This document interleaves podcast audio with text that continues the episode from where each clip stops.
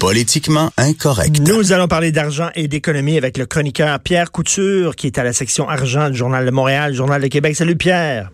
Salut Richard. Écoute, tu veux nous parler de deux entreprises qui étaient censées avoir le vent dans les voiles, puis ramasser des gonzillards de dollars, puis ils sont en train de se planter, Uber et WeWork. Oui, deux entreprises dont la banque japonaise SoftBank, qui est une grosse, grosse banque euh, dans le monde, investit beaucoup dans les technos et euh, la SoftBank avait vu dans WeWork et dans Uber euh, deux, on appelle ça des licornes, hein, des, entreprises qui pourraient, en tout cas, qui seraient vues comme étant des ils pourraient dominer leur marché. Ben écoute, WeWork, ça, c'est une compagnie qui euh, loue des espaces de bureaux pour les travailleurs autonomes notamment, et eux avaient pris une grosse croissance à New York. La caisse de dépôt a une entente d'un milliard avec eux, mais là, la Caisse est revenue récemment en disant, ben, c'est pas tellement un milliard, là, on a quelques immeubles avec eux. Mais WeWork, écoute, la SoftBank a remis dedans là, récemment 5 milliards.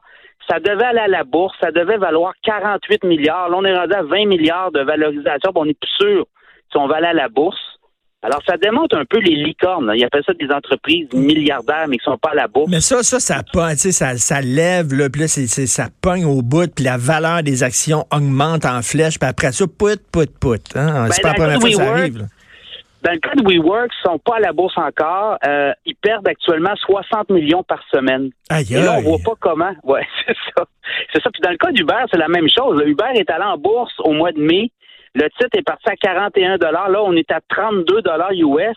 Et au dernier trimestre, je vous rappelle que Uber a perdu 5,2 milliards. Alors, c'est des entreprises qui perdent de l'argent, qui perdent de l'argent, puis qu'à un moment donné, les euh, gros fonds d'investissement disent, ben, on va faire de l'argent avec elles. Puis là, ben, c'est ça qui pourrait arriver. Imagine une récession. Imagine où le modèle Uber, où on travaille sur des travailleurs, on travaille avec des travailleurs autonomes, notamment. Et là, on est en train de réviser tout ça. Hein, Ben, en parce Californie, que- on dit Écoute, à un moment donné, le marché est saturé. Tu sais, comme WeWork, c'est des espaces de coworking. là. Bon, je comprends, là, je comprends qu'il y a des travailleurs autonomes qui cherchent des espaces corrects, là, mais tu sais, il n'y en a pas de, de façon infinie. À un moment donné, tu ouvres des, des espaces WeWork, puis bon, c'est correct. là, tu remplis les besoins qu'il y a, puis après ça, bon, ça, ça stagne. Ben, le- l'autre l'autre chose, c'est qu'ils ont de la compétition. là. Leur modèle, il y a plein de monde qui les ont imités. Donc, il y a plein d'entreprises comme elles qui se sont parties, qui sont plus petites. Euh, Parce que le problème de WeWork, c'est que ça date de 2008, hein, leur modèle d'affaires. Et eux, ils ont, ils ont parti de la récession, ils ont profité des espaces qui étaient disponibles, ils ont profité aussi du commerce de taille euh, qui est en train de transiger là, vers le web et il y a beaucoup de- d'espaces disponibles. Mais à un moment donné, quand tout le monde t'imite, c'est ce qui arrive aussi avec Uber, hein? On est en train de limiter. Lyft est parti, il y a des coopératives, les taxis sont, sont en train de se replacer, les, les, les, les grandes agences de taxi un peu partout dans le monde, on le voit au Québec, là. On s'en va vers un modèle Uber, mais Uber était tout seul sur la glace, là, il va avoir plein de monde pareil comme eux. Et euh, ça pose des problèmes. Et là, les gens de la SoftBank remettent du fric. Ils disent bon ben là, c'est peut-être pas rentable, mais dans 10 ans, ça va l'être. Ben oui, ben Imagine les milliards qu'ils auront pompé là. Et là, si je te parle d'une crise financière d'ici six mois, un an, ça se peut que les gens prennent pas du Uber. Là. Ça se peut que les gens marchent là, à New York là, et oui. euh, dans d'autres grandes villes. Alors, euh, Tu sais, les travailleurs autonomes aussi, ça se peut qu'ils restent chez eux, les travailleurs autonomes, là, puis qui travaillent avec leur ordinateur chez eux, qui n'ont pas Ben, besoin vraiment de louer un espace, tu sais. Voilà. Exactement. Donc là, euh, beaucoup d'analystes, beaucoup d'économistes se disent que ces deux modèles-là sont très à risque parce qu'en en, en cas de récession, euh, la, la première dépense que tu peux couper, c'est celle que tu peux contrôler. Hein? Ben les oui. transports, le loyer, donc euh, des, des travailleurs autonomes qui sont euh, qui travaillent, c'est beau là, aller euh, aller ren- rencontrer les copains pour euh, Et, ouais, mais tu les espaces comme WeWork, c'est que bon, ça te permet d'avoir euh, des, des, des salles de réunion, des salles de réunion, puis mettons une, Ouais. une, une photocopieuse, puis une imprimante que tu partages. Mais tu sais, à un moment donné, là, ça coûte pas cher, une imprimante chez toi, là, puis tu sais, t'as- tu as-tu besoin vraiment d'une grosse salle de réunion quand tu es un travailleur autonome? Tu sais, à un moment donné, tu t'embarques là-dedans parce que tu dis, ah, ça a l'air cool, puis tout ça, puis tu te rends compte finalement, c'est des dépenses un peu inutiles. Exact. Puis le PDG de WeWork avait a été mis à la porte récemment. La SoftBank a dit non, non, toi tu lèves les pattes, ta femme aussi. Euh, beaucoup de scandales. Il y a- Whoop. Hello. Petit problème ici, petit problème, mais c'est ça, des, des, des, organismes comme. WeWork. Oui, OK. T'es là. Oui, ben c'est ça. Alors c'est ça. Euh, et dans le cas d'Uber, ben le PDG est parti à l'époque. On a un nouveau PDG, lui est rentré en bourse, puis il n'est pas capable de rentabiliser. On met du monde à la porte, encore récemment des mises à pied.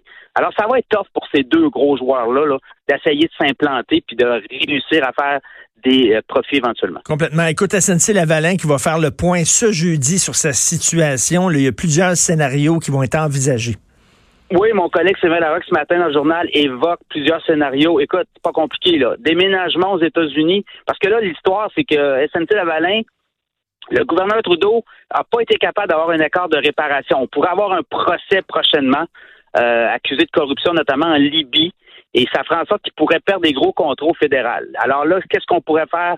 On évoque plusieurs scénarios. Déménagement du siège social aux États-Unis possible. Oh. On pourrait aussi vendre l'entreprise on pourrait avoir une fusion et carrément, on pourrait sortir l'entreprise de la bourse, c'est-à-dire qu'il y a des gros euh, actionnaires. La caisse de dépôt est à 20% de, l'actionnariat.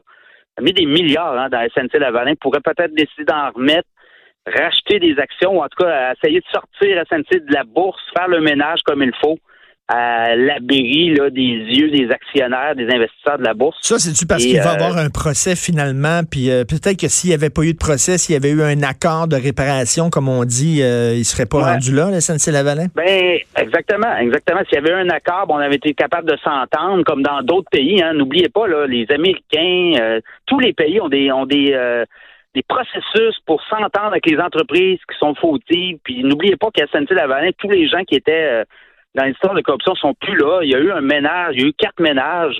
Un titre boursier qui, est autour de 60, qui était autour de 60 dollars, qui maintenant se négocie autour de 19 dollars. Donc, euh, euh, je pense que tout a été fait, mais là, il semble avoir un blocage au Canada anglais là-dessus. Je suis pas sûr que si SNC Lavalin était de l'Ontario, on aurait la le même type de, hmm. couverture de presse très négative envers SNC Lavalin. Alors, euh, écoute, il peut encore arriver. Le gouvernement Trudeau a été réélu dans une mesure minoritaire, mais pour avoir une entente de réparation, euh, il peut avoir un procès qui va avorter parce, qu'on peut avoir des témoins euh, qui, qui, auraient vu des choses qui n'ont plus, euh, qui ont sont plus là aujourd'hui. Parce que c'est drôle parce que, écoute, au lendemain, là, au lendemain de l'élection de Trudeau, là, ça avait agi, ça avait, voyons, réagi de façon très favorable. Hein. Les actions de oui, Lavalin avaient vraiment eu une hausse spectaculaire. Oui. Oui, depuis quelques depuis les, les, élections de lundi dernier, il y a ça a bougé beaucoup sur le titre de l'avant, ça monte encore. Alors il, semble avoir euh, possibilité peut-être d'un accord de réparation. Euh, et tu sais, n'oubliez pas, là, aller en procès, ça peut être fastidieux. Là. On parle de la Libye. On parle du régime Kadhafi. Ce régime-là est tombé. Il y a, il y a plus de grand monde qui est là encore eh aujourd'hui. Alors, tu sais, essayer de faire témoigner des gens dans cette situation-là, je ne sais pas dans quoi on va s'embarquer. On va mettre des millions de dollars pour euh, essayer de trouver des histoires qui se sont passées en Libye ben oui. dans les années non, non, euh, 10 ans, 12 ans. ça va être incroyable. Essaye de prouver ça, toi. C'est difficile. Tu veux parler de la SEQ? Hey, en passant, moi, j'adore le vin blanc. Et euh, j'ai découvert, écoute, j'ai un vin québécois le, vignoble Rivière du Chêne à Saint-Eustache, mon gars, ils font un blanc, s'appelle William, super bon, 15 et 25. Mais tu veux parler, toi, justement, euh, on mise plus maintenant sur les vins de 10 piastres et moins à SAQ. Bien, ce que j'ai fait, c'est que j'ai regardé depuis un an la progression des bouteilles de vin. Écoute, n'oubliez pas, là, la SAQ, c'est un monopole. Il est tout seul à la glace. Il fait ce qu'il veut. Donc, euh, on regarde les prix des bouteilles de vin de 15 et plus. Il y a beaucoup plus de bouteilles de vin à 15 et plus dans les inventaires et en bas de 15 ça stagne, puis en bas de 10 c'est moins 15% Alors, euh, vraiment, la SAQ mise beaucoup sur les vins en haut de 15 pour essayer de gonfler votre facture, euh, votre panier d'achat qu'appelle, et ce panier d'achat-là est toujours en croissance. Alors que euh, le prix du vin dans le monde, quand vous regardez les prix des bouteilles, normalement, c'est c'est pas les prix de 15 Une bouteille qu'on paye 15 ici, ailleurs, ben c'est 3, 4, 5 alors, il y a ça au Canada. Les monopoles d'État sont très voraces. Et quand on rappelle ça à SAQ, ben, euh, on ne sait plus quoi répondre à un moment donné. Là, Attends, le, vin, le vin qu'on paye 15 pièces ici, on pourrait le payer 4 pièces ailleurs, tu dis?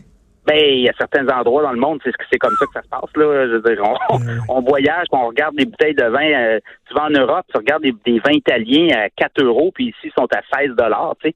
Alors, euh, j'avais écrit un article sur les vins importants à à 84 cents, revendus jusqu'à 16 dollars à la SAQ.